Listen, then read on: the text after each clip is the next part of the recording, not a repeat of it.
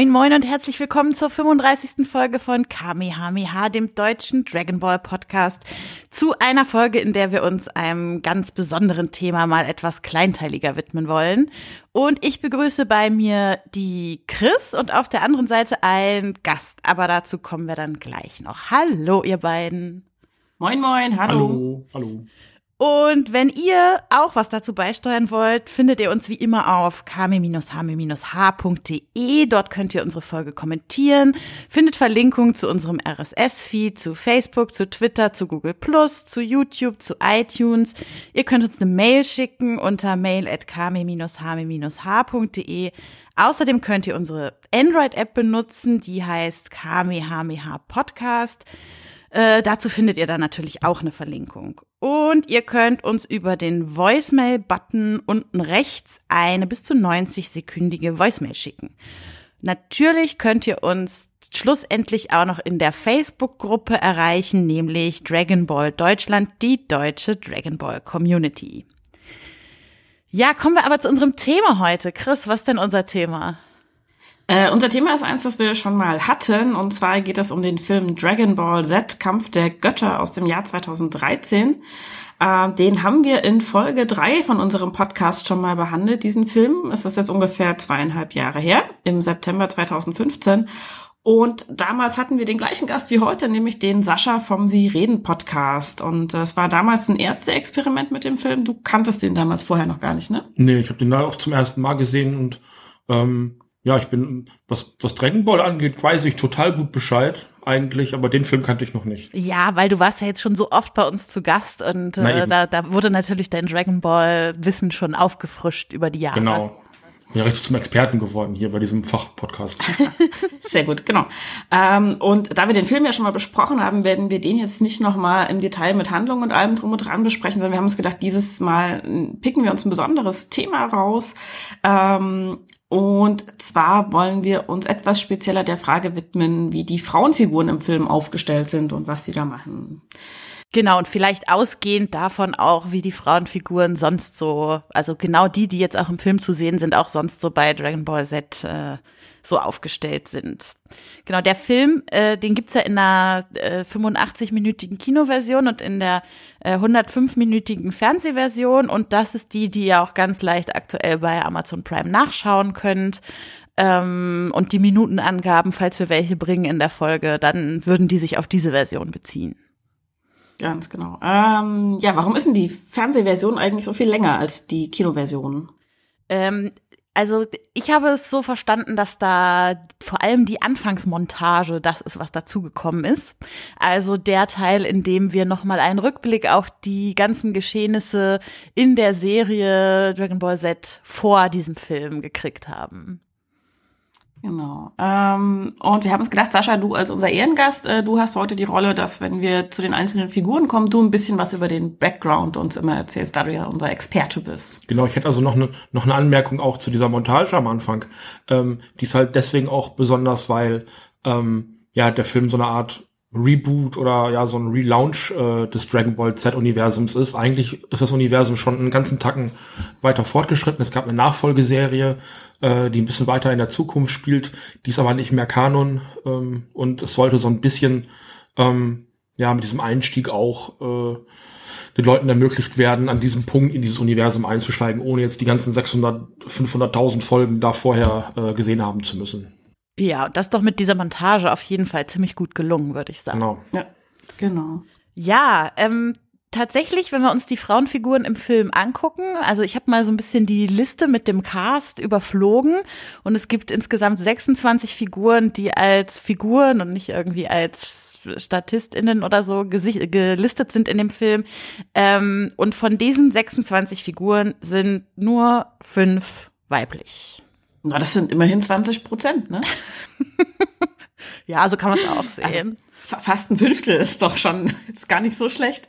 Ähm, ja, aber es ist natürlich eigentlich ähm, ziemlich wenig, wenn man es genau betrachtet. Ne? Also wenn man da irgendwie 21 männliche Figuren rumlaufen hat und äh, nur fünf weibliche dem gegenüberstehen, ähm, da könnte man jetzt natürlich meinen, das sind besonders starke Frauenfiguren, die das quasi wieder wettmachen. Das wäre wünschenswert vielleicht, aber ähm, ja, kommen wir gleich noch drauf, ne, ob das wirklich so ist oder nicht. Würde ich auch sagen. Vielleicht noch eine Frage an euch. Ähm, wenn ihr jetzt auf euren Eindruck von dem Film zurückschaut und es jetzt abgleicht mit dieser Zahl, also dass nur 20 Prozent weibliche Charaktere sind, wäre das auch so euer Eindruck vom Film gewesen oder ist euer Eindruck da irgendwie verschoben? Also ich habe nicht den Eindruck, als würden die Frauenfiguren 20 Prozent einnehmen, sondern tatsächlich eher viel weniger ähm, mhm. weil die Screentime der weiblichen Figuren auch um einiges geringer ist als äh, die der männlichen Figuren. Ja, auf jeden Fall. Also geht mir auch so, dass ich irgendwie dachte so, ähm, ich habe versucht beim Gucken so ein bisschen mitzuzählen, wie viele Frauenfiguren uns da über den Weg laufen werden und ähm, hab dann irgendwie öfter mal weitergezählt sozusagen. Dabei war es nur die gleiche von vorher nochmal, die aber jetzt nach langer Abwesenheit wieder auftauchte. Also ich habe äh, zum Beispiel ähm, geht der Film ja los mit diesem Intro, wo so ein bisschen Vorgeschichte erzählt wird. Und da sieht man relativ schnell, wie Son Goku als kleiner Son Goku noch auf Bulma trifft. Und die nimmt im, in, diesem, in dieser Vorgeschichte relativ viel Platz ein, aber dann dauert es locker eine Viertelstunde, bis sie das erste Mal überhaupt wieder hm. auftaucht, sobald der Film losgegangen ist. Hm. Und ähm, also total wenig Screentime. Also sie wirken nicht wie 20 Prozent, hm. überhaupt nicht, viel hm. weniger. Finde ja. ich auch. Aber dann lass uns doch gleich mal mit Bulma einsteigen, weil äh, trotzdem sie nicht so viel Screentime hat, ist sie, glaube ich, äh, sowas wie die, die Hauptfigur unter den Frauenfiguren in diesem Film. Ähm, die ist wieder gesprochen von Claudia Obschat-Minges und die spricht ja die Rolle schon seit 1989 mit der Dragon Ball Z Serie. Das war damals eine ihrer ersten Sprechrollen überhaupt und äh, die Stimme von ihr ist ja eine total bekannte Stimme. Also sie synchronisiert zum Beispiel Angelina Jolie, Rosario Dawson, Jada Pinkett Smith, ist auch bei Star Wars The Clone Wars dabei und äh, spricht auch das Nilpferd Gloria in den Madagaskar-Filmen. Und ich weiß nicht, ob es euch aufgefallen ist, äh, seit 2014 ist sie die Stimme hinter Hier ist das erste deutsche Fernsehen mit der Tagesschau. Ach, echt? Mhm. Ja, ich habe auch schon die Tagesschau nicht mehr lange ge nicht mehr gesehen. das dürfte so 2014 gewesen sein. Ja, Nein, keine ist aber witzig, sich zu überlegen, dass Bulma quasi die Tagesschau ankündigt. Ja. Nicht wahr? schon, ja. Sascha, dann erzähl uns doch mal was über Bulma. Also, äh, Bulma ist quasi wirklich seit der allerersten Folge mit dabei. Also man sieht in der ersten Folge Dragon Ball damals noch ähm, Son Goku so ein bisschen durch den Wald hüpfen und ähm, Bulma trifft auf ihn, weil Son Goku einen dieser Dragon Balls besitzt, der titelgebenden Dragon Balls, nämlich den mit den vier Sternen. Ähm, und Bulma möchte eben diese sieben Dragon Balls finden und äh, hat ein kleines Radar gebaut, mit dem sie diese Dragon Balls eben orten kann und trifft dort eben zum allerersten Mal auf Son Goku. Ähm, und ähm, ab dem Punkt sind die beiden äh, im Grunde genommen nie wieder wirklich getrennt. Also Bulma ist einen kleinen Tacken älter als Son Goku. Son Goku ist da ungefähr zehn oder sowas, mhm. Bulma schon 14. Ähm, und da entstehen auch so ganz viele Missverständnisse auch, so weil Son Goku halt irgendwo in einem kleinen Hütchen im Wald aufgewachsen ist und noch nie ein Mädchen gesehen hat, also auch gar nicht weiß, wie er damit richtig umgehen soll. Ähm, und eben auf dieser Suche nach diesen titelgebenden äh, Dragon Balls ähm, erleben die halt die abstrusesten Abenteuer, also mit Dämonen, Geistern und ähm, es ist noch nicht so abgespaced, möchte ich das mal nennen, wie später an den Dragon Ball Z dann der Fall ist, sondern es ist noch relativ gesittet und hat viel mit Wettbewerb zu tun in dem Punkt noch. Ähm, aber eben nicht so nicht so weltraummäßig und das sieht man eben auch in Bulma. Also Bulma ist eine äh, zwar eine Erfinderin, also sie kommt aus einem Erfinderhaus. Ähm, ihre Eltern, äh, ihr Vater ist äh, Erfinder und Geschäftsmann, die Mutter ist so eine so, so ein Hausmütterchen, hätte ich mhm. fast gesagt, relativ äh, standardmäßig, aber sie kommt sehr nach ihrem Vater. Der ist ja auch der reichste Mann der Welt, ne? Genau. Ähm, also sie hat eben auch dieses Radar selber gebaut und ähm, ihr Gefährt, was sie halt in so einer kleinen Kapsel mit sich herumtragen kann, das hat sie auch gebaut. Und diese Kapseln, daher kommt eben auch der Name der Firma ähm, Capsule Corporation, die können eben Dinge verkleinern und so kleine Kapseln verstecken und dann puff, gehen die auf und dann sind da so Häuser drin oder was auch immer, Autos. Ist ja so Pokéball im Dragon Ball Universum. Ja, ja, ähnlich, keine Ahnung. Und also das, die beiden werden dann doch sehr schnell sehr, sehr enge Freunde und ähm, auch, auch nicht mehr, was ich ganz angenehm finde. Also ähm, im Laufe der Serie, ähm, die beiden haben keine Liebesbeziehung mit zueinander, sondern eine rein freundschaftlich-kollegiale Beziehung, was ich sehr schön finde. Ja. Woran ich mich noch erinnere, ist, dass sie schon von Anfang an äh, sehr, sehr wehrhaft war, vor allem gegenüber dem Herrn der Schildkröten, mhm. äh, den sie auch immer mal wieder liebevoll Grabbeloper nennt. Genau. Der, der ist ja wirklich ein Lüstling. Ein Lüstling, ne? also muss man schon sagen. Und da ist sie von Anfang an sehr straight und haut ihm immer wieder auf die Pfoten, ohrfeigt den und boxt den K.O. Also sie ist zwar eigentlich auch keine Kämpferin, wie du schon gesagt hast, mhm. ähm, ist nicht die, äh, keine, die an irgendwelchen Turnieren oder so teilnimmt oder irgendwelche Kräfte hat oder so, aber sie ist halt da einfach sehr, sehr tough und straight in der Hinsicht, ja. Mhm. Das ist ja auch in dieser, in diesem Film wieder der Fall. Also da haben wir auch wieder den, äh, in Anführungsstrichen, Grabbeloper dabei, der schlimme Sprüche macht und dem sie dann eine runterhaut und ihn irgendwie lächerlich macht vor dem Rest der Geburtstagsgesellschaft. Ja, genau. Ähm, genau, das ist ja auch äh, ihre Rolle jetzt in dem Film, dass sie Geburtstag hat quasi. Das ist so die, die Handlung auf der Erde. Mhm. Dass sie Geburtstagsfest schmeißt, ähm, nicht sagen will, wie alt sie ist. Ähm. Das machen Frauen natürlich nicht. Sie, nie darf nee. man Frauen fragen, wie alt sie sind. Nee, nee, nee, oh, nee. Da hätte ich mich schon aufregen können. Naja. Oder? Ging mir auch so. Naja, ja. egal. Ist halt so. Ähm, genau, sie ist mittlerweile verheiratet mit Vegeta, äh, der ja auch einer von den Saiyajin ist, wie ihr alle wisst. Müssen wir euch nicht mehr erzählen. Ähm, und ähm, ja, das ist irgendwie so ein, also sobald die aufeinandertreffen, so ein bisschen so eine Hassliebe eigentlich zwischen den beiden, habe ich immer den Eindruck. Ne? Also auf der einen Seite kokettiert sie damit, dass sie irgendwie seine hübsche Frau ist und auf der anderen Seite faucht sie ihn ständig an und er kann es ja irgendwie nicht recht machen. Mhm. Mhm. Ja, die, die, haben ja auch so einige Dialoge in diesem Film. Also ziemlich am Anfang, wo sie Vegeta so ein bisschen reizt und zu ihm sagt so, na, kannst wohl nicht ertragen, dass deine Frau schon wieder ein Jahr älter geworden ist. Und er ruft dann so, Klappe halten und ist ja dann immer gleich, der ist ja immer gleich so super wütend. Mhm. Also, also das gibt's zum Beispiel und dann ganz am Ende ähm, gibt ja diese Szene, wo, ähm, wo sie, also wo es darum ging, dass ich habe kein gutes Herz, ihr wollt doch wohl nicht sagen, dass ich ein gutes Herz habe, wo sie sich quasi dafür einsetzt und sagt, doch eigentlich tief in dir drin, Vegeta, gib's doch zu, komm.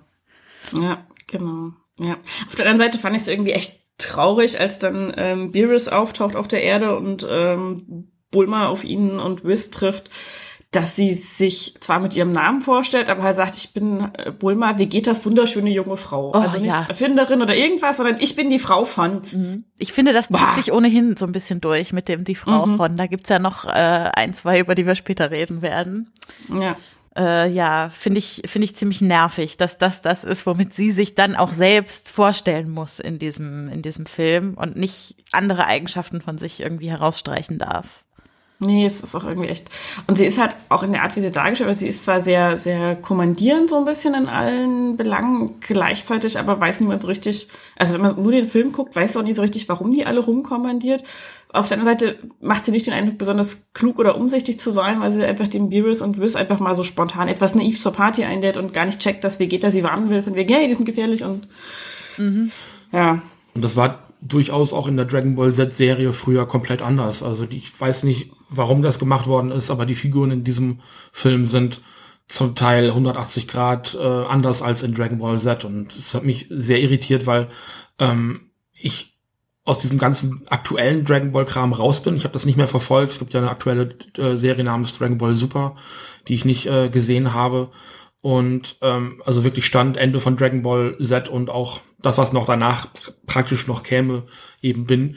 Und viele der Figuren, die in diesem Film rumgehüpft sind, gar nicht mehr wiedererkannt habe. Also mhm. da gehört vor allem auch Bulma dazu, die tough war, die dich durchsetzen konnte, wo eigentlich auch Vegeta so ein bisschen unter ihrer Knute stand. Mhm. Und das so der einzige Punkt war, wo dann doch dieser sehr, sehr übermännliche Typ, also Vegeta als, als so ein, so ein Alpha-Männchen, der jetzt fast gesagt, dann auch da ein bisschen zurückstecken muss. Und das das, das wird in diesem Film einfach nur ins Komödiantische überzeichnet und funktioniert irgendwie nicht mehr. Ja. Nee. Mit Vegeta, das ist ja auch, äh, da gibt's ja auch die Szene, wo sie in den ersten Kampf mit Virus eintreten und äh, Vegeta das erste Mal keine Chance gegen ihn hat und dann äh, sagt äh, Bulma, jetzt reicht's aber endgültig, meinen 38. Geburtstag zu versauen, woraufhin Virus ihr die Ohrfeige gibt und mhm. dann schlägt Vegetas große Stunde. Schlägst du etwa meine Frau? Und plötzlich ist er doppelt so stark. Also das fand ich gerade in dieser Hinsicht auch ein bisschen nervig, dass Bulma da sozusagen als Plot-Device genutzt wird, um ja, Vegeta ja. irgendwie eine stärkere Kraft zu verleihen. Ja, und es macht halt auch irgendwie diese, diese Beziehung zwischen Vegeta und Bulma komisch, weil er sie vorher ja so anderes von wegen Klappe halten und so. Und es ist so ein bisschen, als würde er sie als ein Schmuckstück betrachten mehr, ne? Oder irgendwas, was so sein Besitz ist, äh, anstatt irgendwie jemand, der gleichwertig ist in der Partnerschaft oder irgendwas. Ähm, das ist halt auch genau da so von wegen, ne? So ein bisschen wie, hast du etwa gerade einen Kratzer in mein Auto gemacht? So ein bisschen kommt es rüber, so, ne? Also es, auch das ist ein Aspekt, der halt auch in Dragon Ball Z anders gewesen ist. Ähm, es gibt irgendwann eine, Zeitlücke und äh, die Figuren hatten Zeit, sich zu setzen und ähm, dann erfährt man eben mit so einem Bild, dass Vegeta und Bulma jetzt verheiratet sind und Vegeta macht einen, einen sehr gesetzten Eindruck, also ein mhm. Stück weit. Einen, also dass so ein, so ein harter Typ tatsächlich mal irgendwann Familienvater wird, mhm. hätte man sich einfach nicht vorstellen können. Und er wird dadurch auch ein bisschen menschlicher und greifbarer, ruhiger und, und nachvollziehbarer. Und das ist auch in diesem Film wirklich ins absolut übelste gesteigert. Also das ist irgendwie, ja. das sind, diese Figuren sind nur noch Karikaturen ihrer selbst. Das ist sehr, sehr irre. Ja. Aber ich will nicht alles schlecht machen. Es gab so ein oder zwei Szenen, wo ich das, also wo ich auch gute Sachen sah. Und zwar war das einmal, wo gesagt wurde, sie ist die einzige Person, vor der Son Goku Angst hat. Mhm. Ähm, also das finde ich schon mal spannend, dass das dann eine Frau ist. Also Son Goku hat ja keine Angst, da sich gleich am Anfang irgendwie mit Beerus zu messen und so. Also ist ja allgemein jemand, der das für den Angst so ein bisschen Fremdwort ist aber Bulma irgendwie schon. Also das scheint schon eine Respektsperson irgendwie zu sein. Das fand ich ganz, ganz cool. Und dann so gegen Ende hin, als sie dann mit ihrem komischen Fluggefährt da rumfliegen und dem Kampf hinterherfliegen und sie ja dann die Kapitänin von diesem Gefährt ist, ähm, da, da wird schon auch so ihre Anführerin-Mentalität äh, kommt so ein bisschen raus und auch ganz zum Schluss, wo sie dann noch mal äh, irgendwie bedrohlich die Arme schwingt, als es darum geht, dass Son Goku noch mal ein paar hinter die Ohren kriegen müsste oder so. Da finde ich das wieder ganz nett gemacht, aber leider sind es irgendwie zu wenig Szenen insgesamt ja. für den Eindruck.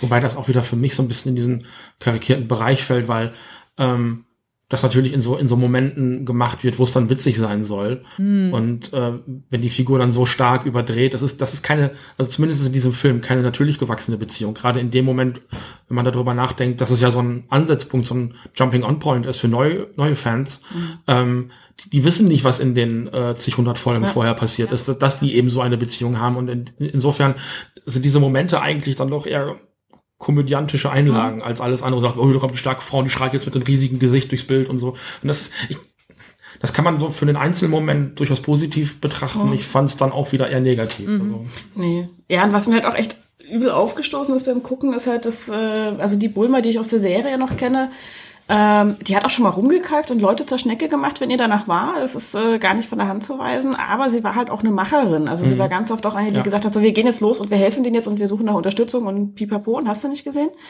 Ähm, und in dem Film ist sie ganz oft, dass sie einfach nur dasteht und Leute angreift und nichts macht. So, also auch keine Lösung bietet oder nur rumschimpft und auch die, mit dieser überzeichneten Stimme. Wart ihr euch auch so nervig irgendwie so dieses? Ja furchtbar, ne? Also, dass die auch nicht normal reden konnte, das fand ich schon echt anstrengend. Dass man sie quasi nicht normal hat reden lassen, ist ja das Problem. Also, wir kennen ja die Stimme aus anderen Zusammenhängen und wissen, dass die auch anders klingen könnte, aber ihr wurde ja anscheinend ganz klar aufgetragen, so, so klingen zu müssen. Genau. Und, ähm, und das, das trägt halt auch nochmal zu dieser Überzeichnung des hysterischen Vibesbilds, mhm. nenne ich es jetzt mal bei. Ne? Also, und das ist halt Bulma einfach nicht gewesen. Also klar, da haben schon äh, gerade in der, in der allerersten Dragon Ball Serie die Leute immer mal gekuscht vor ihr, auch die starken Kämpfer, die da bei Turnieren ja, angetreten sind. Ähm, weil die aber halt einfach auch Köpfchen hatte, weil die wusste, was Sache ist und äh, auch wirklich aus einem aus einem Hintergrund heraus sagen konnte, wo es lang geht. Also nicht einfach nur so, ich bin zickig und will jetzt meinen Kopf durchsetzen, sondern sie wusste Bescheid über Dinge, kannte sich aus und hat halt eben dadurch äh, sich auch als treibende Kraft etabliert. Und das ist halt jetzt irgendwie so gar nicht so. Also das fand ich schon auch echt schade. Und ähm, das ist vielleicht auch nochmal so ein Punkt, da kommen wir gleich vielleicht noch dazu, wenn wir zu Chichi kommen. Das ist eigentlich eher so die Art, wie Chichi unterwegs ist, sondern mhm. die äh, Son Goku dann auch im Haushalt so ein bisschen unterbuttern muss, weil er sich einfach nicht an Dinge hält, weil er den Sohn nicht vernünftig, äh, oder die Söhne nicht vernünftig erzieht und so weiter und so fort. Das sind eigentlich Aspekte, die für Chichi ganz gut gepasst hätten. Ähm, aber Chichi kommt in dem Film halt einfach nicht vor. Nee. Das ist das Ärgerliche. Ja, ne? das stimmt. Genau, und äh, ja. Also ich meine, es ist, sie hat äh, im Film auch, wie du schon gesagt hast, die ähm, durchaus positive Sachen, auch wie sie sich für ihren Sohn einsetzt mhm. und, und auch so ein bisschen ähm, stolz ist. Also es gibt ja diese Szene, wo er behauptet, dass äh, die kleine Mai seine Freundin wäre, erstmal um vor Son, Son Goten. Son Goten anzugeben. Und ähm, das dann eben auch vor seiner Mutter nochmal wiederholt und äh, die dann sagt so, naja, bring sie doch mal mit her und so. Und dann kommt irgendwann ähm, Piccolo, glaube ich, mhm. und lässt da drum, dass aus dem Jungen ja wohl nichts sagen kann, wenn er in dem Alter schon Händchen hält und so. Und dann macht sie ihn halt richtig fertig auch nochmal und ja. schnauzt ihn an und sagt, wenn der das will, dann darf der das und so. Und was hast denn du für eine mittelalterliche Einstellung und bla und so. Da fand ich sie ganz gut. So mhm. als Mutter, das hat sie gut hingekriegt als, als so Fighting Mom. Wobei ich sagen muss, eine Mutter, die nicht mitbekommt, dass ihr eigener Sohn sich gerade eins zusammenlügt. ja. Aha, gut. Vielleicht war sie abgelenkt davon, dass sie schon 38, hups. Ja.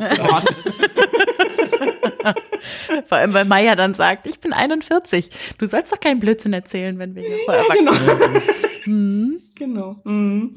Nee, aber da fand ich sie irgendwie so als, als Unterstützerin schon, schon ganz cool eigentlich. Also das, da haben sie noch ein paar gute Charakterzüge bei ihr rausgearbeitet, aber ähm, es, es hat echt nicht mehr viel mit der Bulma aus den früheren Serien zu tun. Ich finde, bezeichnend für ihren Gesamtauftritt in dem Film war so ein bisschen eine Szene kurz vor Schluss, als äh, Beerus irgendwie ruft, wie geht das, Frau? Und sie sagt so, meint ihr mich? Ja, ja, Entschuldigung, dass wir so ein Chaos angerichtet haben. Sie sagt nochmal, entschuldige dich lieber für die Ohrfeige, das finde ich nochmal ganz gut. Aber dann lädt sie ihn zur nächsten Party ein und er sagt, gut, aber dann wirst du bitte eine Schüssel Pudding für mich aufheben. Und ich denk so, Arschloch. Ja, genau. ja, ja. Irgendwie also, ist das, fasst das ganz gut zusammen, wie sie so in diesem Film rüberkommt. Und das, das Schlimme an der Nummer, vielleicht spoiler ich jetzt den nächsten Film, keine Ahnung, ähm, damit Beerus im nächsten Film aktiv ist, fordert er von ihr diesen Pudding ein. Also sie muss ihm diesen Pudding tatsächlich noch machen. Mhm. Das ist das Schlimmste an dem. Mhm. Das ist echt, also ja. ja. es ist halt wirklich so ein bisschen, wo du denkst. Aber sie hat halt auch, das muss man jetzt Beerus mal zugute halten an der Stelle, sie hat in dem Film einfach auch nicht die Rolle zugeteilt bekommen, dass er erkennen könnte, sie ist für mehr gut als zum mhm. Pudding machen. Na, also das ist halt, das ist so dieses, wenn man jetzt Film intern guckt, Beerus kann nicht drauf kommen, dass sie eine taffe Erfinderin ist oder irgendwas. Ähm, weil sie einfach so nicht dargestellt wird. Sie agiert so nicht im Film. Ähm, woher sollte er es besser wissen? Mhm. Gut, wollen wir mal zur nächsten Frauenrolle kommen? Ja. Ja, dann lass uns doch mal mit Mai weitermachen. Die, ja, die äh, haben wir ja schon angesprochen. Genau, genau, die gesprochen wird von Julia Stöpel hier im Film. Früher in der Serie ja von äh, Britt Gülland gesprochen, aber wir haben ja jetzt die verjüngte Mai hier vor uns. Und Julia Stöpel, die Stimme, die ist viel aus anderen Anime- und Manga-Serien bekannt. Die ist zum Beispiel Fluttershy in My Little Pony und ist bei Digimon dabei, bei den Glücksbärchis, Hello Kitty, also die ganze Palette, was es an der äh, Front so gibt. Und ansonsten synchronisiert sie zum Beispiel Lily in den Pitch Perfect Filmen oder Gwen bei Downton Abbey. Genau. Ja, dann äh, Sascha, sag doch mal was zum Hintergrund von Mai. Genau. Ähm, Mai gehört mit zur Truppe von Prinz Pilaf, das ist der kleine Blaue. Ähm, der Affe? Der kleine blaue Affe. ich weiß gar nicht, was das wirklich darstellen sollte. Der war halt immer so klein, blau und hutzelig und ähm, ob der jetzt wirklich ein Menschen oder irgendwas, so einen kleinen Dämon darstellen soll, ist, glaube ich, gar nicht wirklich so erklärt worden. Zumindest erinnere ich mich nicht mehr dran. Ähm, und diese Dreiertruppe zwischen eben Prinz Pilaf Mai und dem Hund, der hat auch einen Namen, aber den habe ich mir nie merken können in all den Jahren. Ähm, und sie ist so ein bisschen so die, also sie gehörte mal zur Red Ribbon Armee, wenn ich mich richtig erinnere, mhm. ähm, ist aber so ein bisschen in, in, in, die, in den Dienst von Prinz Pilaf eingestiegen und er möchte halt auch unbedingt immer diese Dragon Balls haben, gehört auch zum Cast irgendwie seit der ersten Storyline. Ähm, und auf diese Storyline wird auch in, insofern angespielt, als die irgendwann Son Goten ähm, treffen und äh, in Son Goten seinen Vater äh, erkennen, weil der halt eins zu eins aussieht wie Son Goku als Kind. Und dann sieht man eben einmal diesen großen Wehraffen. Und das ist eben eine prägende Geschichte, in der eben diese Prinz Pilaf-Truppe damals unterwegs gewesen ist. Diese erste Verwandlung von Son, Go, äh, von Son Goku in den Affen. Mhm. Ähm, tatsächlich ist sie gar nicht so eine tragende Figur. Also sie kriegt nicht besonders viel zu tun, sondern ist immer so seine, seine Soldatin, seine Söldnerin so ein Stück weit. Ähm, hat gar nicht so viel also das ist halt so ein Dreiergespann, so wie die alten Trick, Trick und Tracks so ein bisschen. Mhm. Ähm, die gehören einfach irgendwie zusammen und man erwartet die auch zusammen. Wirklich eigenständig als Figur ist sie tatsächlich nicht. Mhm. Das hat auch nicht so viele, zumindest nicht, nicht, nicht, dass ich mich daran erinnern könnte, so viele eigenständige äh, Charakterzüge, wo ich jetzt sagen würde, das macht jetzt Mai aus, sondern die ist eigentlich immer so diese harte Kämpferin mit der Knarre im Anschlag und mhm. genau. Ähm, was halt noch noch zu erwähnen ist, am Ende von Dragon Ball Z werden die eben in Kinder verwandelt. Das mhm. muss man noch erwarten, weil die sind eigentlich erwachsen. Also das Mai sagt, dieser 41 ist nicht aus den Haaren gezogen, sondern äh, die sind am Ende von äh, Dragon Ball Z tatsächlich in Kinder verwandelt worden. Und äh, weil Pilaf sagte, ich möchte wieder jung sein, um weiter nach Dragon Ball suchen zu können. Und das ist eben dieser Spruch, der dazu geführt hat. Und ähm, deswegen, es war auch so ein bisschen so ein, so ein, so ein Comedy-Element in der Serie, dass also eine Truppe von erwachsenen Soldaten, also dieser Ninja-Hund und dann dieser, dieser verschrobene Pilaf eben, dass so eine Truppe von Erwachsenen immer wieder gegen so einen kleinen Jungen verliert. Und ähm, deswegen war das äh, halt interessant. Und dass sie jetzt wieder zu Kindern gemacht worden sind, keine Ahnung warum. Mhm. Auch für einen Gag vielleicht, keine Ahnung ich hatte ohnehin so ein bisschen das Gefühl, dass die, äh, dass die drei in dem Film vorkamen, dass das so ein bisschen Fanservice war, weil für die Geschichte war das ja vollkommen unwichtig, also vollkommen mhm. unwichtig, mhm. überhaupt mhm. nicht die Geschichte irgendwie vorangetrieben in keinster Art und Weise, aber halt die Tatsache, dass äh, die drei wieder vorkamen, einfach weil es gab sie halt in der Serie und deshalb wäre es irgendwie cool, sie auch jetzt wieder dabei zu haben. Ich, find, ich fand es insofern interessant, die Nachfolgeserie Dragon Ball GT, äh, die jetzt ja aus dem Kanon geflogen ist durch diesen Film und alles, was nach diesem Film kam, ähm, fängt halt ganz ähnlich an, eben, dass diese drei ähm, irgendwo hinkommen, nach den Dragon Balls suchen und sich wieder groß wünschen möchten. Mhm. Also das ist, also dieser Ansatzpunkt dieser drei Figuren ist ziemlich exakt zu dem, wie Dragon Ball GT damals angefangen ist. Es wird aber nicht viel damit gemacht, das finde ich ziemlich schade. Also mhm. abgesehen davon, dass sie weiterhin so Comic Relief bleiben, um so ja. eine B-Handlung, wenn es dann eine gibt, keine Ahnung, äh, oder eine der, eine der zahlreichen Behandlungen mhm. voranzutreiben. Also mehr sind die vielleicht gar nicht. Ich finde ja, äh, du hast ja gesagt, sie, die drei sind so ein bisschen eine Identität oder so. Ich finde schon, dass sie in dem Film als so ein bisschen die Kluge der Dreiergruppe inszeniert wird. Also sie kann es aber nicht ein, sie kann es aber auch in der Serie nicht einsetzen. Das ist der Punkt. Also ja. äh, sie ist immer so diejenige, die den Finger hebt und sagt, äh, könnten wir es nicht so machen? Und Peter sagt, nee, wir machen es anders und alles geht schief. Also das ist so ein bisschen. Ne?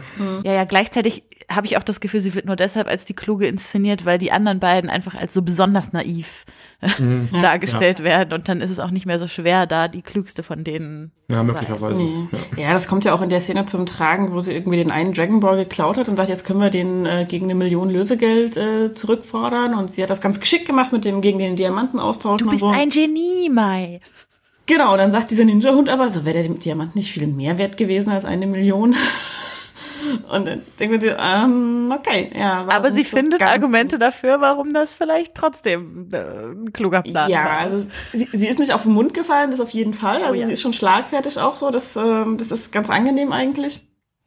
Das gefällt mir an der, an der jungen Mai auch sehr gut, dass sie die so, gerade gegenüber Pilaf und dem Hund so ein, so ein bisschen ähm, ja, einfach gewitzter dargestellt haben auch. Also mhm. weniger einfältig, sage ich mal. Die beiden wirken schon so ein bisschen sehr geradlinig und schlicht in ihrem Denken auf mich. Und da ist Mai einfach nochmal die um zwei Ecken mehr denken kann. Ähm, genau. Aber gleichzeitig halt super prüde, ne? Also, mhm. aber am ersten Tag Händchen halten, das geht mhm. doch nicht. Mhm, mhm. Oh. Genau, und, und Chunks bringt sie auch aus dem Konzept, als sie ihn äh, da im Klammergriff hat, im Schwitzkasten, und er sagt, ja, ich kann deine Brust spüren. Und sie, das ist ja auch irgendwie so dieses, oh, okay, hm. Also schon, schon sehr prüde auf jeden Fall, ne? Und ähm, ja, aber sie ist auch, sie ist auch, glaube ich, diejenige, die am wenigsten zufrieden ist mit dieser Verjüngung. Also das sagt sie auch irgendwie so von wegen, wir sind viel zu jung. Mhm. Also es war ja eine blöde Idee von Pilaf, äh, sich so jung zu wünschen, weil sie sind halt Kinder und kein Schwein nimmt sie ernst. Sie kriegen mhm. nicht mal einen Job irgendwo. Ähm, weshalb Pilaf sich ja auch eigentlich viel Geld wünschen will von den Dragon Balls. Äh, beziehungsweise von, ähm, von dem Drachen. Und ähm, sie ist halt einfach damit echt unzufrieden. Also ich glaube, sie hat nichts dagegen gehabt, ein bisschen jünger zu werden, aber Kinder ist halt einfach blöd. Ähm, und sie hat, glaube ich, damit auch am meisten Probleme, so dieses ähm, sich selber da auch irgendwie zu finden. Mhm. Genau. Ich finde, was so die eindrücklichste Szene mit ihr war bezüglich dem, wie ihre Rolle als Frau so eingeschätzt werden kann, ist die, wo sie, äh, die, die du schon angesprochen hast, wo sie Trunk überwältigt und mit der Waffe bedroht. Also ich finde, das macht sie schon erstmal ziemlich cool und auf eine gewitzte Art und Weise und äh, wirkt, kommt dabei auch erstmal stark rüber und so. Aber dann finden die Erwachsenen das halt alles total lächerlich und es wird irgendwie als so ein Theaterstück abgetan und dann noch, mhm. das ist ja eine echte Waffe. Sowas darf ein kleines Mädchen wie du ja. aber nicht in die Hand nehmen.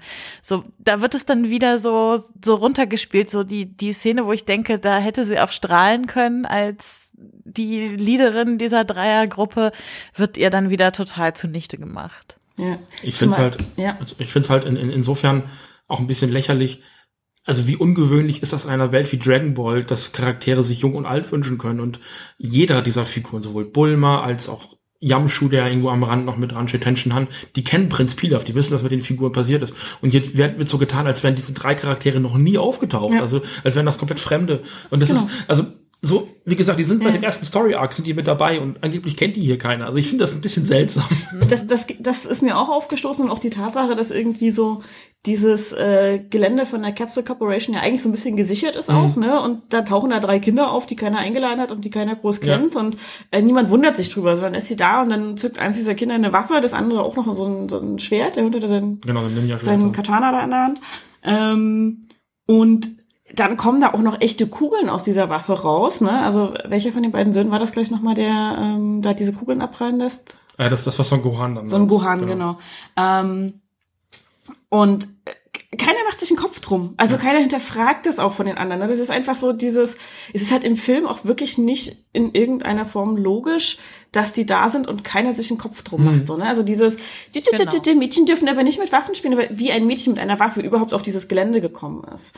Ähm, und an die Waffe gekommen ist und tatsächlich auch ernsthaft, ohne zu zögern ja im Prinzip auch mehr oder weniger auf Son Gohan dann schießt ähm, und das ganze Magazin auf ihn ableert, ähm, das völlig kaltblütig, das interessiert da auch kein Schwein. Also da denkt auch keiner drüber nach.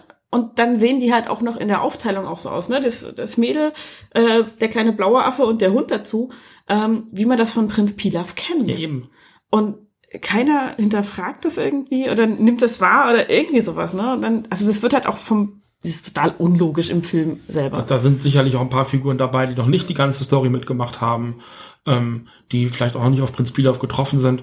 Aber die, diese ganze Situation ist einfach, das ist halt konstruiert, um halt witzig zu sein. Und das ist, meine ich, eben mit dieser karik karikierten Übersteigerung des ganzen, der ganzen Situation. Ne? Ja. Die ganze Dynamik dieses Films stolpert da einfach über sich selber ein Stück weit. Ja, ja also so ein bisschen auch, als hätten sie da ähm, Zeit schinden wollen mit diesen ganzen Episoden, habe ich den Eindruck. Also ja. so zum einen Fanservice, wie du schon gesagt hast, Andi, aber äh, auf der anderen Seite eben auch so ein bisschen, ah, wir müssen irgendwie noch irgendwas drumrum bauen um die Kämpfe. Mhm. So, wir, wir müssen uns mal irgendeine Form von Handlung aus den Fingern saugen dazu und irgendwie so ein bisschen was drumrum verpacken. Ich wäre wär gespannt, äh, tatsächlich, ob ich es nochmal gucken würde, weiß ich nicht. Aber wo da jetzt der Unterschied ist zur 85-minütigen Version, ob mhm. der wirklich stringenter wirkt, ob der eine andere Dynamik hat, ob das, was da an, das waren 20 Minuten, ähm, was da an 20 Minuten reingekommen ist, den Film vielleicht einfach nur unnötig streckt, keine Ahnung. Mhm. Ja, genau. Gut, wollen wir mit der nächsten weitermachen? Genau, wo wir gerade schon bei den Kugeln waren, die da abgelenkt werden äh, von Son Gohan. Äh, der ist ja so ein bisschen tapsig dabei. Also er lenkt zwar alle Kugeln von sich ab, das ist kein Thema, aber er trifft damit auch seine Frau. Genau. Was die nächste Figur in der Runde ist, nämlich Videl. Genau, Videl wird ja gesprochen von Anna Carlsson. Das ist eine deutsch-schwedische Synchronsprecherin und Schauspielerin, äh, die auch viel Kinderhörbücher sonst liest oder so Synchronrollen hatte bei Die Kinder aus Bullabü oder auch die Stimme von Eva Longoria und Kate Hudson ist und äh, zum Beispiel auch Zoe Deschanel in Per Anata durch die Galaxis äh, synchronisiert und auch in einigen Zeichentrickserien ist sie dabei. Also sie, sie ist Kim Possible ähm, und sie ist Nani in Lilo, Lilo, und Stitch und auch bei der neuen Synchro von Ariel ist sie Ariel, bei Sailor Moon dabei, also auch da wieder äh, vielfältig schon vertreten und noch ein bisschen Gossip. Äh, sie ist die Partnerin von Andreas Fröhlich, also von Bob von den drei Fragezeichen. Ah, cool. Ja, coole Familie, ne, an der Stelle. Auf jeden Fall. ja. Genau. Ähm, ja, erzähl doch mal was zu Videl, zu ihrem Background. Ähm, ja, äh, Videl ist, äh, oder Videl, manchmal sagt es, kommt drauf an, wie man es ausspricht. V und B werden in Japan ganz ähnlich ausgesprochen. Man kann Bidel sagen oder auch Videl. Ähm, ich sage mal Bidel, keine Ahnung warum. Ähm, ist eben, also in, in, in Dragon Ball Z noch eine Teilnehmerin dieses großen Kampfturnieres ähm, und Son Gohan lernt sie dort kennen. Ähm, sie nimmt irgendwann auch zusammen mit Son Gohan so eine Superheldenidentität an, was ich ganz witzig finde. Also dieser Super Saiyaman, mhm. äh, der sich Gohan irgendwann vorstellt, äh, sie hat eben auch eine dieser Identitäten und die beiden lernen sich, glaube ich, dann auch im College kennen, wo Gohan, es ist ein bisschen kompliziert. Ähm, sie sieht sich auch von Mr. Satan, das ist dieser Wrestler, der da auch mit am Tisch sitzt, mit dieser großen Afro-Frisur und dem Schnauzbart. Der ganz furchtbar peinlich ist die ganze Zeit. Der ist auch, der, der ist, glaube ich, die einzige Figur, die exakt so ist wie in der Serie. Allerdings. Den habe ich sofort wieder erkannt. Ähm, also der ist sehr überdreht, sehr, sehr gesteigert und äh, sehr, sehr, sehr egozentrisch auch und sehr eingebildet. Ähm, hat es auch damals irgendwie hingekriegt, diese Cell-Spiele ähm, zu gewinnen, obwohl das gar nicht gewesen ist, war ja äh, Son Gohan, glaube ich, in dem Fall auch. Ähm, und der wird aber eben dadurch, dass, dass, dass er in diese Familie integriert wird, diese, diese, diese Dragon Ball Familie, ähm, auch so ein bisschen, ein bisschen ruhiger, aber ist halt trotzdem immer noch so diese aufbrausende Figur. Mhm. Äh, anywho.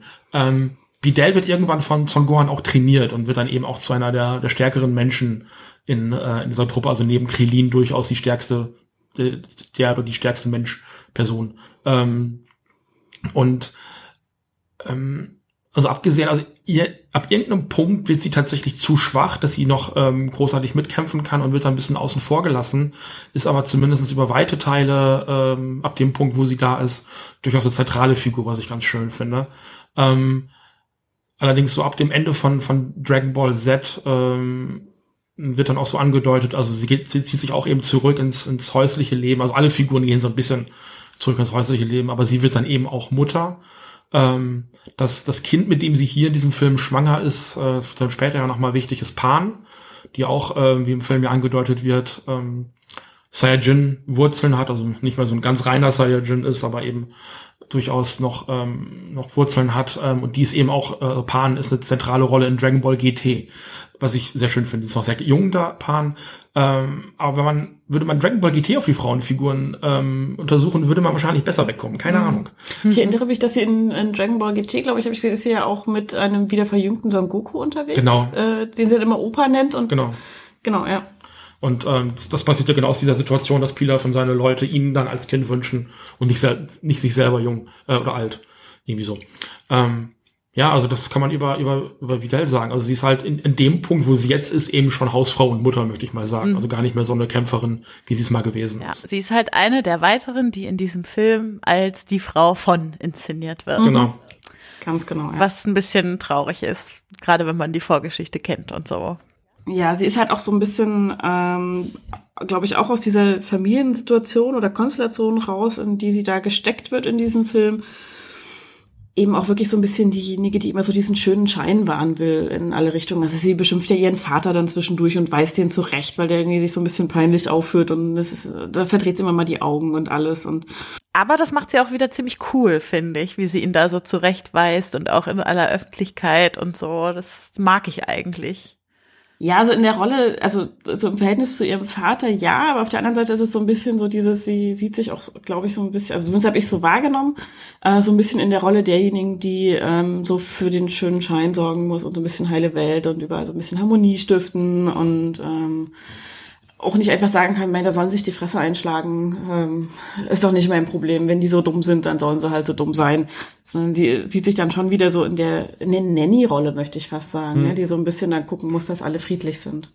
Ich finde auch ein oder den großen Knackpunkt mit ihr ist so, als, der, als ich den Film fertig geguckt hatte, dachte ich so auf dem, auf dem ersten drüber nachdenken, ach Mensch, eigentlich ist es ja ganz cool, so wie Dell ist bei der Beschwörung des äh, Super Saiyajin Gods am Ende dabei als Frau und äh, eigentlich ist das doch, äh, könnte man es fast als empowernd oder so bezeichnen, aber eigentlich ist sie ja nicht dabei, sondern es geht nur um das Kind in ihrem Bauch und sie selbst mhm. ist eigentlich vollkommen egal. Ja. Und ja. das finde ich schon wieder, also wenn man das einmal so zu sich durchdringen lässt als Botschaft, finde ich es schon wieder äh, fast gefährlich.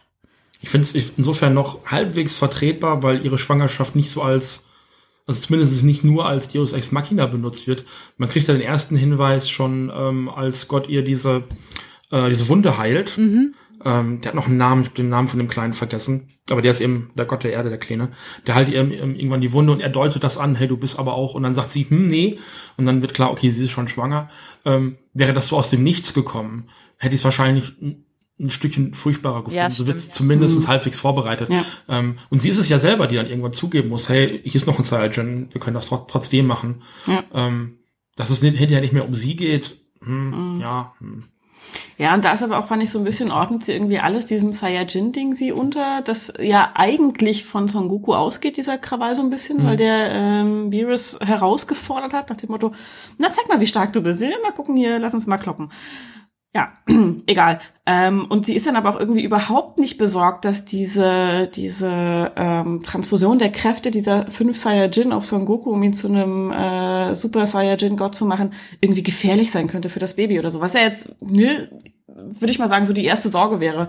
Ähm, Man sieht das ja auch deutlich. Die verwandeln sich alle in Super Saiyajins, Mhm. übertragen Son Goku die Kräfte und verlieren diese Verwandlung, also gehen wieder zurück auf den Normalzustand. Genau. Wo ich denke, okay, das ist ein ungeborenes Kind. Mhm. Welche Kraft soll dieses Kind weitergeben? ja. Ne? Ja. Das wird gar nicht weiter auch geklärt irgendwie. Ja, und das ist sowohl ihr als auch so ein Gohan vollkommen Ja. egal. Ja, also verschwenden wirklich überhaupt keinen Gedanken daran, dass das gefährlich sein könnte, sondern es Nein. ist so dieses, wir müssen jetzt hier aus Son Goku einen Super Saiyajin-Gott machen, also packen wir da alles rein, was wir haben. Ich meine, im Zweifelsfall, und das wird im zweiten Film, also in dem äh, Resurrection F, wird das noch ein bisschen ähm, schlimmer eingesetzt. Die haben halt immer diese magischen Bohnen, mit denen sie die Leute im Zweifelsfall wieder heilen können. Also das, das ist dann tatsächlich so diese Deus Ex Machina, ähm, die man dann immer so einsetzt. Ja, wir haben hier noch so eine magische Bohne in der Tasche gefunden hier, äh, du lebst wieder.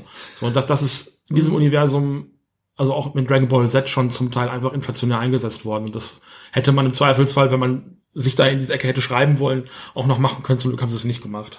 Aha. Ja. Ja, und ansonsten ist von Videl tatsächlich nicht so viel zu sehen in dem Film. Also sie ist natürlich auch am Anfang auf der Geburtstagsparty und so dabei, aber ansonsten, also ist eigentlich das der Handlungsstrang, Ja. in dem sie eine Rolle spielt. Also ist so ein bisschen, tritt sie als Cheerleader von Son Gohan auf, Mhm. ähm, was halt auch nicht der Serie entspricht eigentlich oder ihrer Und Rolle. es ist halt genau in dem Moment, wo er zu diesem Superhelden Ja. wird, wird sie zu äh, seinem Cheerleader. Also er hat nicht, er ist kein anderer Typ, er hat sich nur einen Lappen um den Kopf gehangen und ein Handtuch auf dem Rücken und, und hüpft da, hüpft da so ein bisschen rum und wer ist das ja nicht? Nee, irgendwie nicht, ne? Aber sie wird so voll Cheerleader-mäßig Ja. und so von wegen, ich bin gar nicht wichtig, nur zum Anfeuern da Ja. oder so. Und ähm, das gleiche halt bei dieser Beschwörung, wo irgendwie ja so den, diesen ersten Impuls von wegen, ach cool, eine Frau bei der Beschwörung dabei. Mhm. Ähm, überhaupt mal jemand, der als, als weiblicher Saiyajin auftritt. Es sind ja sonst immer nur die Männer dabei gewesen. Ähm, aber das ist sie ja halt auch nicht, sondern sie ist ja bloß Trägerin eines Saiyajin. Auch da ist sie wieder eine passive Rolle eigentlich, äh, mit keiner eigenen Berechtigung, sondern sie ist nur Trägerin des sechsten Saiyajin und ähm, pff, ja, super. Man hätte auch irgendwie eine Zeit wählen können, wo das Kind schon auf der Welt ist und Ja, äh, damit in die Reihe gestellt ich wird. hätte mir das tatsächlich gewünscht, dass Pan einfach wieder Ja, ähm, weil dann hätten wir eine echtes Ja. weibliches Saiyajin Ja. gehabt, die äh, in, der, in, in der Runde mit dabei ist. Und Pan, Pan ist auch tatsächlich eine der wenigen weiblichen Saiyajin. Es gibt nicht so viele, ne? Das ist ein bisschen ärgerlich. genau, ja. Ja, dann kommen wir noch zu zwei äh, weiblichen Rollen, die in dem Film ziemlich klein sind, aber die wir vielleicht ansonsten schon aus äh, der Dragon Ball Serie kennen. Nämlich einmal äh, C18. Äh, wieder gesprochen von Diana Borgward, die die Rolle ja seit 1993 spricht, also mit dem Beginn der Dragon Ball Z-Serie, die als Sprecherin nicht ganz so bekannt ist wie die anderen, eher so aus Serien als aus Filmen, also zum Beispiel Cass in Star Trek Voyager hat sie synchronisiert oder Leslie Winkle in Big Bang Theory äh, und auch ansonsten ist sie eher in Manga- und Anime-Serien unterwegs. Genau. Ähm, ja, Sascha, sag doch mal was zum Background von C18. Genau, also C18 ist, wie der Name eventuell vermü vermuten, Entschuldigung, wie der Name eventuell vermuten lassen könnte, ein, ein, ein Cyborg. Ähm, also eine Roboter-Cyborg-Kämpferin von Dr. Gero damals, glaube ich, erschaffen, der auch ähm, Cell irgendwann entwickelt hat. Ähm, sie waren in so einem Dreiergespann unterwegs von C16, C17 und C18. Ähm, C17 war, glaube ich, ihr Bruder. Zwillingsbruder, so, genau. Zwillingsbruder sogar. Ähm, die wurden also so ein bisschen auf die Menschheit losgelassen, um die Erde zu zerstören. Das war auch ihr einziger Antrieb. Die waren sehr stark, also das darf man ähm, nicht unterschätzen. Das waren damals die, also zumindest zu diesem Zeitpunkt die stärkste Herausforderung, sind dann aber relativ schnell auch zu so einem MacGuffin geworden, weil Cell die gejagt hat und fressen musste, um noch stärker zu werden. Also irgendwann wurde diesen drei Figuren dann auch so ein bisschen die Existenzbegründung genommen, ein Stück weit. Ähm, C18 hat relativ zügig so einen kleinen Subplot gekriegt, in dem sie Krillin getroffen hat und die beiden, Krillin hat sich erstmal komplett in sie verliebt ab der ersten Sekunde, wo er sie gesehen hat und ähm, womit wahrscheinlich keiner gerechnet hat, sind die beiden tatsächlich heute eben auch verheiratet ja. und auch sie ist Hausfrau und Mutter geworden. Mhm. Also genauso wie sich jede andere äh, Figur am Ende von Dragon Ball Z so ein bisschen niedergelassen hat, ähm, hat das eben C18 und Krillin auch getan. Krillin ist Polizist geworden, konnte also weiterhin aktiv ähm, was tun und C18 ist zu Hause. Das ja. ist auch ein bisschen schade. Ja, schon. Ja. Und sie taucht ja auch in dem Film kaum auf. Also sie, sie steht halt mit rum auf der Party und so. Ähm, sie ist dann das erste Mal aktiv, als der, der erste Kampf gegen Beerus auf der Party losgeht und mhm. alle mal versuchen, so nach dem mhm. Motto. Und da hat sie gar keine Chance, wie allerdings die ganzen männlichen Kämpfer auch nicht. Ja, das stimmt. Und also was ich auch prägend fand, war, dass es, da gibt es diese eine Einstellung, wo äh, Krillin eben auch losfliegt, also können sie ja alle mittlerweile. Ja. Ähm, und äh, sich das Ganze mal anguckt, das Schlachtfeld so von oben, und sie steht unten mit der kleinen Tochter an der Hand und winkt ihm so ein bisschen hinterher. Mhm. So, wo ich dachte so, mh, mm, das haben wir auch schon anders gesehen von ihr. Also ähm, sie ist, also ja, irgendwer muss auf das Kind aufpassen, ist schon richtig. Ähm, aber man hätte auch eine Person für alle Kinder abstellen können, so ein bisschen. Ich meine, dafür sind die alle wirklich gute Kämpfer ja. und Kämpferinnen, um das zu machen. Ähm, warum da jede Mami bei ihren eigenen Kindern bleiben muss, ist irgendwie nicht so ganz äh, klar geworden, finde ich auch. Und mhm. ähm, sie wäre halt echt auch eine Bereicherung im Zweifelsfall gewesen, wenn die sich hätten zusammentun wollen, um gegen Beerus zu kämpfen. Dann ist sie eine Kampfkraft, die man eigentlich nicht unterschätzen darf. Das Schlimme, Schlimme an der Nummer ist, das sagte äh, Andi gerade schon, es ist sehr viel Fanservice. Mhm. Ähm, und allein das Auftauchen einer Figur, also der, der, der Kaioshin, mhm. der am Anfang mit dem Dai Kaioshin, glaube ich, auf diesem Planeten steht mhm. und das Ganze beobachtet, die haben am Anfang ein paar Sätze und sind dann nicht mehr vorhanden, die tauchen nicht mehr auf. Und man versucht so viele Figuren, ich glaube 26 habt ihr gezählt, mhm. so viele Figuren wie irgendwie möglich in diesen Film reinzukriegen. Und darunter leidet einfach dieser Film. Mhm. Also es gibt das Ganze auch noch als Manga-Bearbeitung. Ich weiß nicht, ob es da besser gelöst ist. Ich habe das nie gelesen. Ähm, aber man hat einfach für diese ganzen Charaktere, die in diesem Film rumspielen kann, einfach nicht genug Zeit. Das ja. passt einfach nicht. Und da bleiben eben auch so, so wichtige Charaktere wie C18, die einfach eine tragende Rolle gespielt hat in, in dieser Cell-Saga, ähm, die landen dann einfach im Hintergrund, was ich sehr ärgerlich finde. Total. Zumal sie ja so ein ganz cooler Charakter ist, auch so ein bisschen sarkastisch und mhm. es kommt halt hier sogar, also es, es, gibt eine Stelle, wo es ganz kurz ein bisschen rauskommt, nämlich kurz vor Schluss, als sie in diesem Fluggefährt unterwegs sind und Wiz, der sich ja die ganze Zeit mit dem Essen auf der Erde beschäftigt, mhm. äh, so sagt, Eiscreme, aha, kannst du mir mal zeigen, wie man sowas zubereitet? Und sie sagt dann, bin ich etwa eine Hausfrau? So, und es hätte so eine schöne Szene sein können, wenn die einfach da mhm. zu Ende gewesen wäre, so, dann hätte man wenigstens mal einmal so C18 gehabt, wie sie leibt und lebt. Aber mhm. nein, was passiert? Wiz muss das Ganze noch kommentieren mit, oh, sieh mal an. Ich glaube fast hier ist nicht nur die Eiscreme kalt. oh Gott, nee, also, uh, gruselig. Es hätte wirklich so schön sein können und dann macht er so einen ollen Spruch hinterher. Mhm. Also das ist halt auch tatsächlich so. Ich meine, in, in Dragon Ball gab es immer mal so ein paar One-Liner irgendwie generell. Äh, klar, bei so einer Kampfserie ist das auch irgendwie nicht nicht untypisch, sage ich mal, und nicht ungewöhnlich und auch gar nicht unpassend. Ähm, aber die werden halt den Männern zugestanden ja. und ähm, den Frauen komplett kaputt gemacht, jedes Mal. Also gerade in diesem Film irgendwie, ähm, das wäre ein schöner One-Liner für C18 gewesen, wirklich. Ähm, der wäre sehr cool geworden. Aber ähm, passiert halt auch nicht. Also wird halt direkt wieder plattgewalzt von Wills an der Stelle. Und äh, fand ich auch wahnsinnig schade, weil ich glaube, so, das, das war C18 on point. Ähm, und das hätte man einfach so stehen lassen können. So. Mhm. Oder hätte man Wills noch einen blöden Gesichtsausdruck verpassen können oder irgendwas. Aber der hätte nicht noch was sagen müssen. Und das. Oh, und vor allem nicht so was Creepiges. Also. Ja, genau.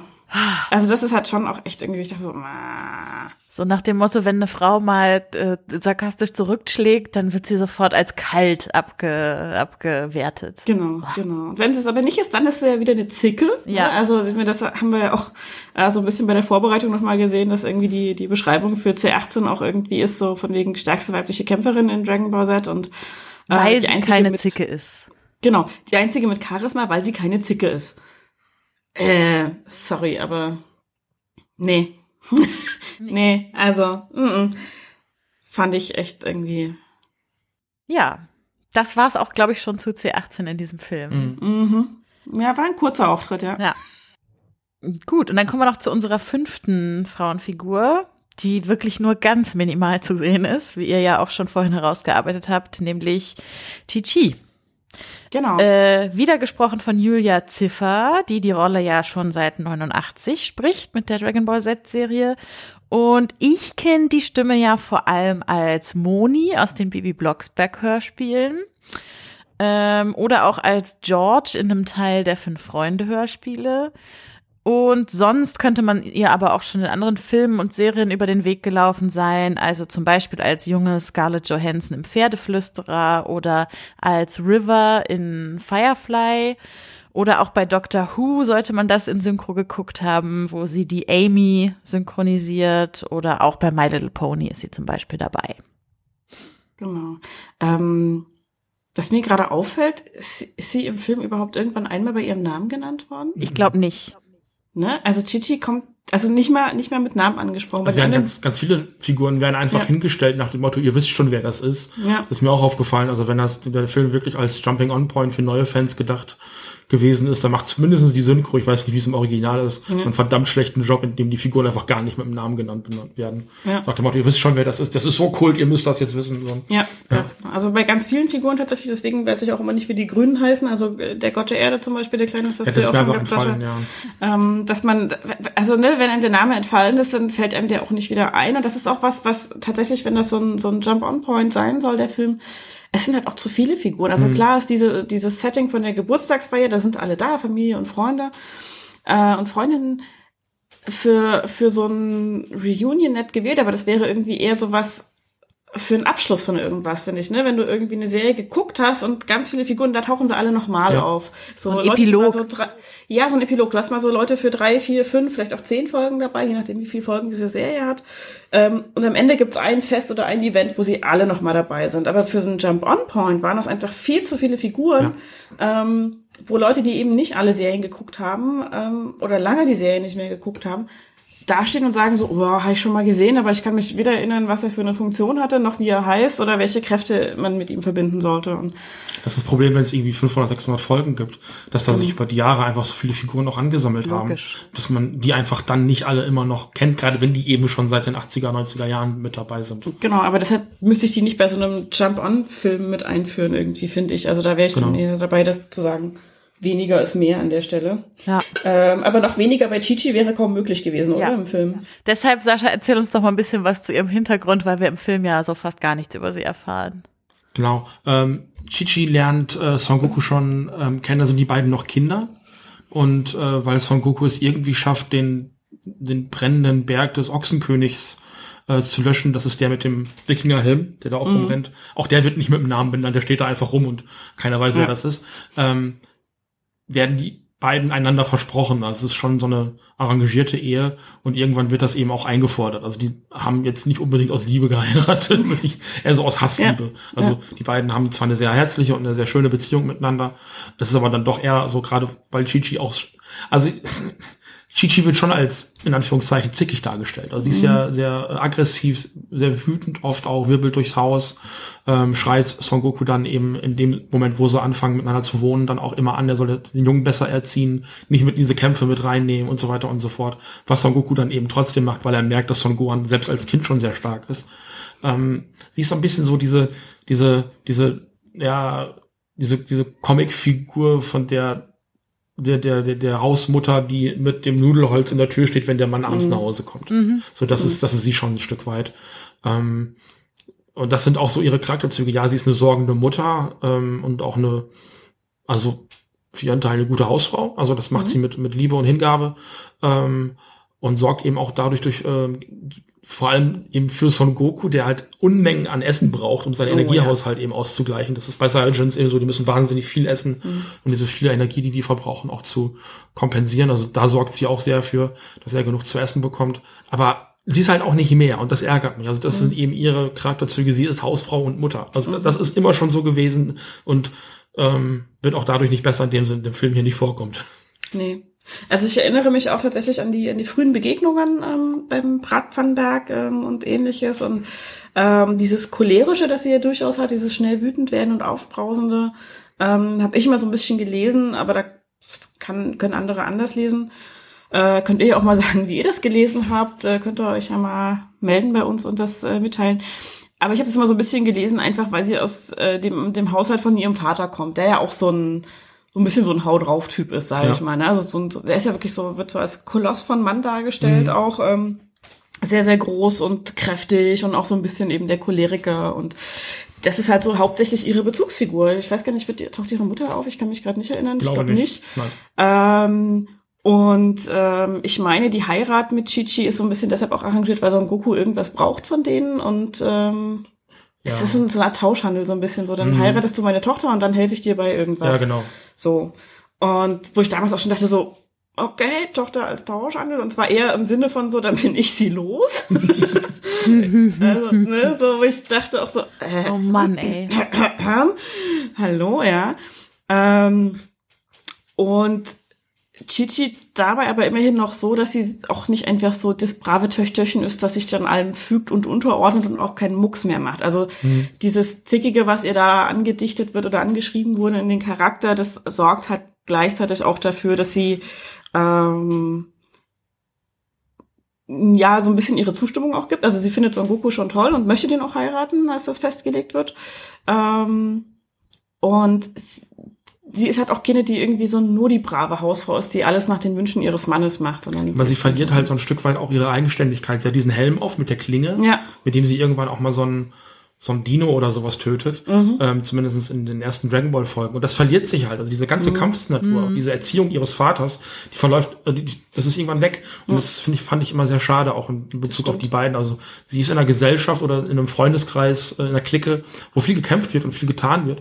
Und sie, sie zieht sich, oder zumindest, auch das kann man als eine starke weibliche Entscheidung ähm, ähm, interpretieren, zugunsten der Familie zurück. Das ist okay. Ich finde, das mhm. ist jetzt nicht, nicht äh, negativ zu sehen. Aber es ist sonst nichts mehr von ihr übrig. Also sie ja. ist als Person einfach sehr eindimensional plötzlich. Ja, yeah. sie ist halt auch so sonst nicht diejenige, die dann im Zweifelsfall noch Heim und Herd auch verteidigt, genau. ähm, sondern da braucht sie auch wieder Son Goku, weil, mhm. wie du sagtest, dieses Kämpferische geht verloren.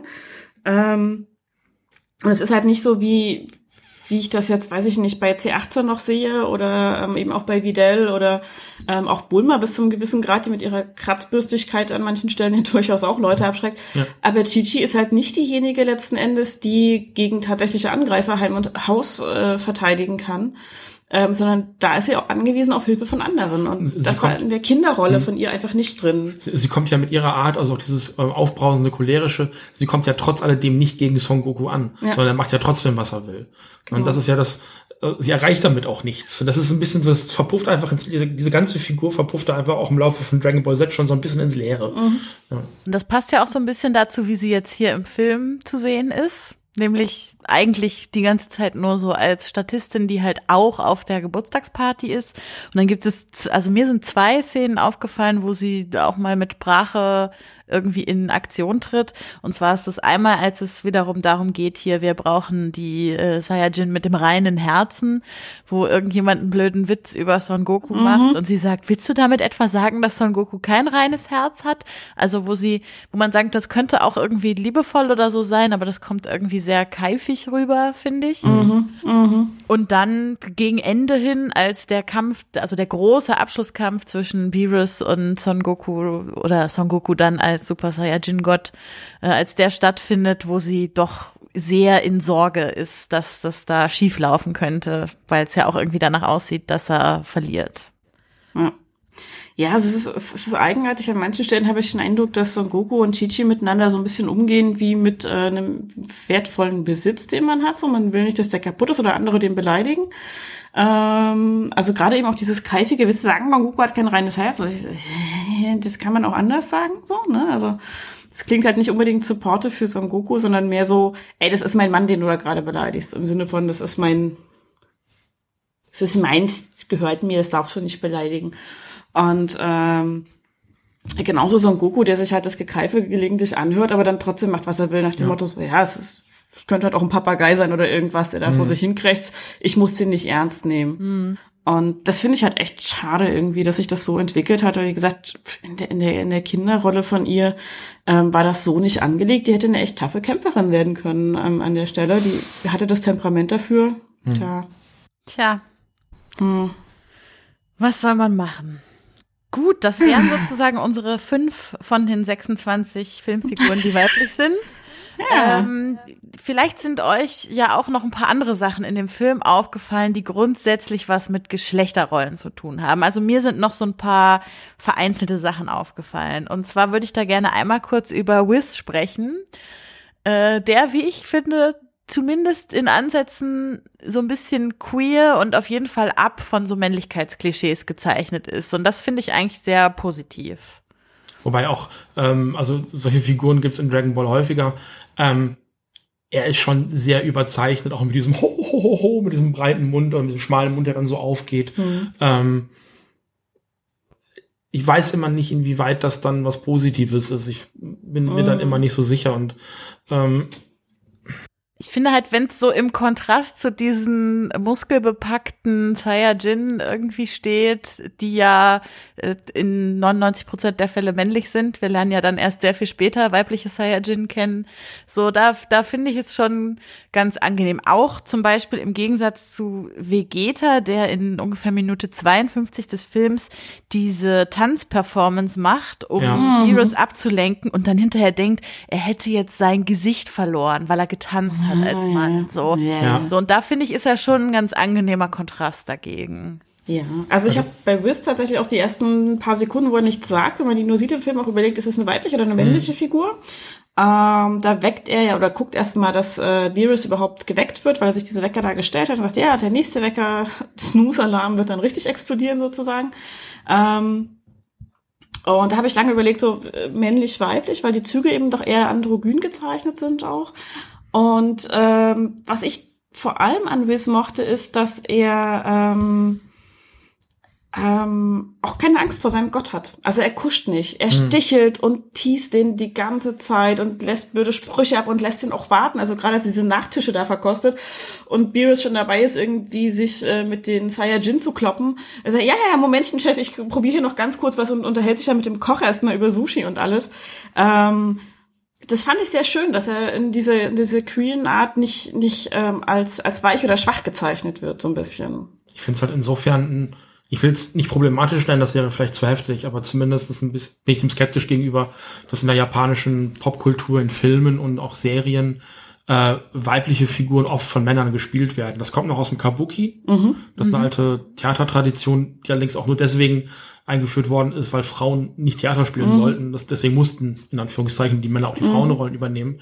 Ähm, Kabuki wird aber heute auch noch praktiziert. Also eben Männer, die die Frauenrollen übernehmen und dann sehr stark überschminkt sind und sehr, das ist, das ist eine Tradition, aber es gibt genug auch real Science-Fiction, Superheldenfilme aus Japan, in denen eben eindeutig weibliche ähm, und auch weiblich benannte Charaktere von Männern gespielt werden, wo ich denke, also wir sind eigentlich an einem Punkt, auch 2017, auch in Japan, wo man diese Tradition so ein bisschen auch ähm, über Bord werfen könnte. Und so ein bisschen sehe ich Wiz mit drin. Also ähm, wenn man eine, eine queere Figur hat, ist das sicherlich was Positives. Ähm, wobei, wobei, ich weiß es nicht, vielleicht ein bisschen zu heftig gesagt, aber vielleicht ist Wiz auch so ein bisschen der im Hals stecken gebliebene Schwulenwitz. Ne, weil man sich dann doch nicht traut, ähm, ein bisschen deutlicher in die Richtung ähm, zu gehen. Ich bin mir dann, ich bin da unentschlossen. Ich habe die Figur jetzt zweimal erlebt, eben in dem Nachfolgefilm und in diesem und habe noch nicht sehr viele weitere ähm, mhm. Konfrontationen mit der Figur gehabt, um da wirklich eine abschließende Meinung zu haben lassen wir uns vielleicht noch ein bisschen weiter äh, darauf ein und gucken dann noch mal weiter. Genau. Ja, es ist halt aber tatsächlich finde ich an der Stelle auch so ein bisschen eine verpasste weibliche Rolle. Also ja. es hätte kein, es hätte nichts geschadet an der Stelle eben auch eine weibliche Figur noch mal zu zeichnen. Das, weswegen ähm, ich, das bei mir eben auch so rüberkam, so wie diese ganz böses Wort Totenschwuchtel so ein bisschen. Also mhm. diese Totenschwuchtel so nach dem Motto, ha, jetzt haben wir hier unsere und ist ja nicht wirklich eine Witzfigur. Er bleibt ja sympathisch, aber mhm. ähm, solche Figuren gibt's halt in Animes immer mal wieder und ja. ähm, das ist es ist halt dann doch ein, ziemliches Abziehbild. Und Wiz ja. ist da keine Ausnahme leider. Nee, und es ist halt, also es gab halt einfach an der Stelle auch keinen Grund, äh, der jetzt bedingt hätte, dass es eine männliche Figur genau. sein muss in irgendeiner Form. Ähm, und so schön ich das auch fand, wie du gesagt hast, Sascha, dass da eine queere Figur auch mal gezeigt wird und so wichtig das auch ist, aber es wäre halt eine Möglichkeit gewesen, einen sechsten weiblichen Charakter Ja. auch unterzubringen. Ja, und das ist halt verpasst an der Stelle, fand ich. Ja. Ja, und dann äh, vielleicht noch eine Kleinigkeit, die mir aufgefallen ist. Also auf der Geburtstagsfeier, da laufen ja auch ganz viele Kinder rum, von denen wir manche kennen und manche nicht unbedingt. Und da ist, also wie die spielen, äh, das ist schon alles sehr äh, binär eingeordnet. Also die Mädchen sind irgendwie die, die mit Luftballons rumlaufen und die Jungs sind die, die ihnen hinterherlaufen und sie jagen und ärgern und so. Ja. ja, und dazu passt natürlich auch, dass äh, Chunks erste Reaktion auf die Frage von Son Goten ist, äh, wer ist denn das hübsche Mädchen, das dir den Diamanten geschenkt hat? Erstmal zu sagen, das ist meine Freundin. Also nicht irgendeine Freundin, das, die Idee taucht gar nicht auf, dass Jungs mit Mädchen einfach nur Mhm. befreundet sein könnten, sondern es muss gleich die Freundin sein. Und ist Ja, auch auch ein so alter- übergriffig. Mhm. ist auch so ein, so ein alter Wettbewerb zwischen den beiden, also zwischen Goten und Trunks. Das, das die sind halt beides Nachkommen von, äh, von Saiyajins und die beiden führen so ein bisschen auch die Rivalität zwischen Son, Son Goku und Vegeta auch fort eben, Mhm. äh, was auch nicht nötig wäre. Ne? Also man muss diesen Streit, diesen, diesen Macho-Streit halt nicht noch eine Generation weitertragen. Das ist nicht nötig. Nee, und ähm, genau das passiert aber eben an Genau. der Stelle. Also Son Goten da auch äh, wie der junge Son Goku auch so ein bisschen der naive, Mhm. mit Staunen auf die Welt blickende, ähm, hat mich tatsächlich jetzt beim Betrachten auch nochmal, ähm, wo ich quasi wieder einen jungen Son Goku gesehen habe, ein bisschen an Steven Universe erinnert, in dieser Naivität, wenn auch das ganze Drumrum-Setting überhaupt nichts mit Steven Universe zu tun hat. Nein. Aber so dieses, so dieses freundlich naive auf die Welt gucken und erstmal alle als äh, prinzipiell potenzielle Freunde und Freundinnen zu betrachten, das habe ich da schon so ein bisschen wiedergefunden und das ist in der Serie total verloren gegangen über die Zeit. Also Mhm. ähm, eben auch dieses, ähm, äh, diese, diese Möglichkeit, dass es reine Freundschaften zwischen Männern und Frauen geben kann, ähm, es hat auch irgendwie, das ist so ein bisschen verloren gegangen. Es deutet sich noch ein bisschen an den Stellen an, wo Son Goku und Bulma so ein bisschen aufeinandertreffen, weil die halt einfach von Anfang an Freunde waren und Ja. nie mehr. Also da ist auch nie mehr passiert. Genau. Und ähm, dieses Son Goku hat Angst vor Bulma. Ja, der kennt sie seit sie 14 und er 10 ist Mhm. und sie war halt schon immer sehr schlagkräftig auch Ja. in der Hinsicht. Ähm, und das ist was, was, was geblieben ist in dieser Beziehung einfach. Und das ist was, was man sonst im Prinzip nicht mehr findet im, im Dragon Ball Universum im neuen. Und das fand ich ein bisschen schade. Und das hat auch schon bei den Kindern so zu zeigen, finde ich halt auch schwierig. Auf der anderen Seite hast du dann irgendwie Prinz Pilaf, der mit Mai überhaupt nichts anfangen kann. Ja, das ist halt, das ist, weibliche Figur so. sie ist halt Böckling, so ein Stück Ja. weit, ne? also so, so Angestellte von ihm, seine Söldnerin halt auch. Ne? Ja. Genau. Und ähm, ja.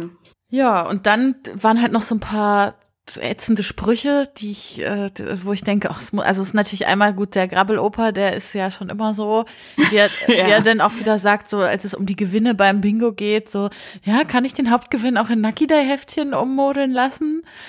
Wo ich mir so denke, es ist nicht lustig und es ist irgendwie, ja gut, es, es, er muss halt seine, seine Sprüche durchziehen, die er schon immer gemacht Ja. hat, aber pff, Ja, es ist halt wirklich, also null Weiterentwicklung in der Rolle drin in der Hinsicht. Ähm, Der mal was der lernen würde. Schildkröten.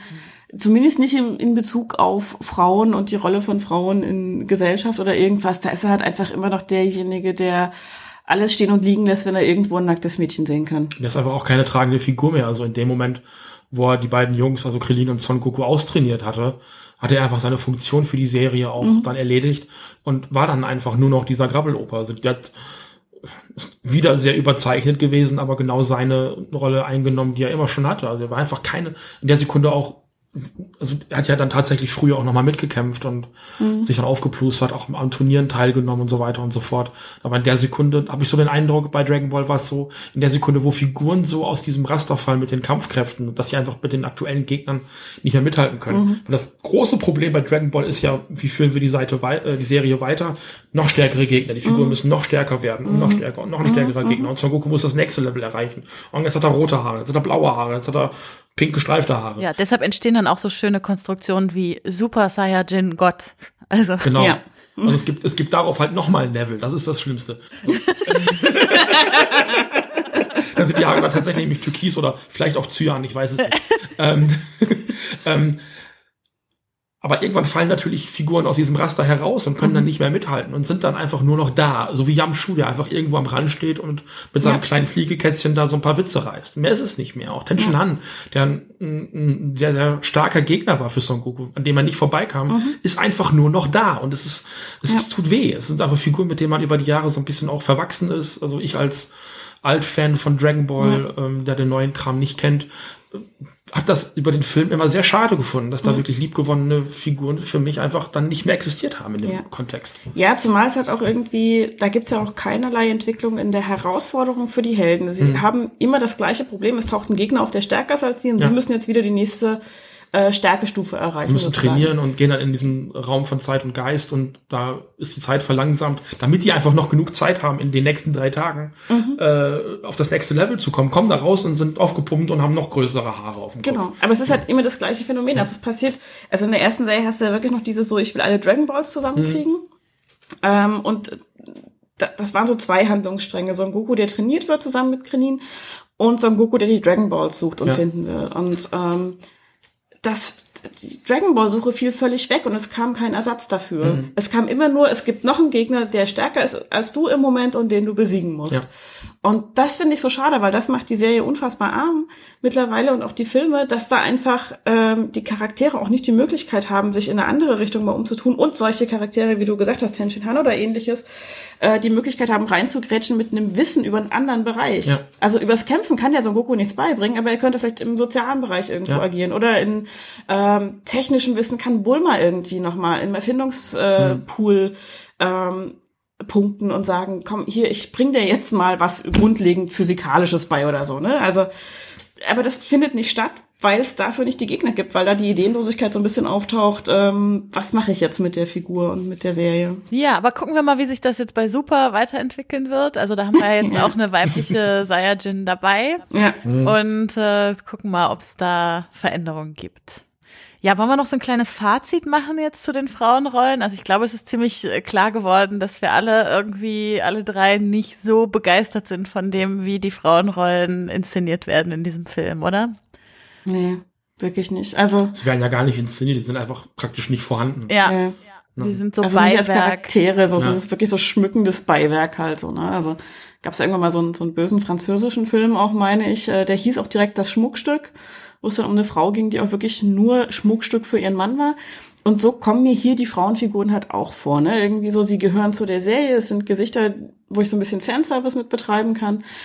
Aber es wird ihnen nichts zugeordnet, was sie irgendwie herausstechen lässt oder, oder, oder strahlen lässt irgendwo oder ihnen eine, eine echte Funktion gibt. Sie sind halt letzten Endes bloß die Mütter der Kinder der Helden. Ja.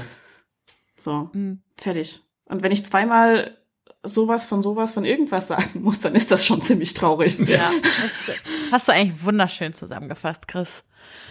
Danke. Andi. Gut. Ja. Ja, ich würde sagen, dann sind wir am Ende von dieser Folge. Es wird sicher bald die nächste von uns geben.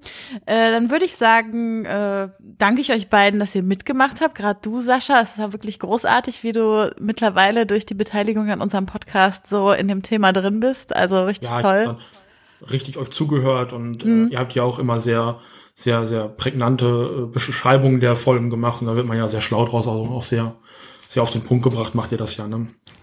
Sehr schön. Ja, vielen Dank. Ja. Gut, dann würde ich sagen, bis zum nächsten Mal, oder? Jo, jo. bis dann. Tschüss. Tschüss. Tschüss.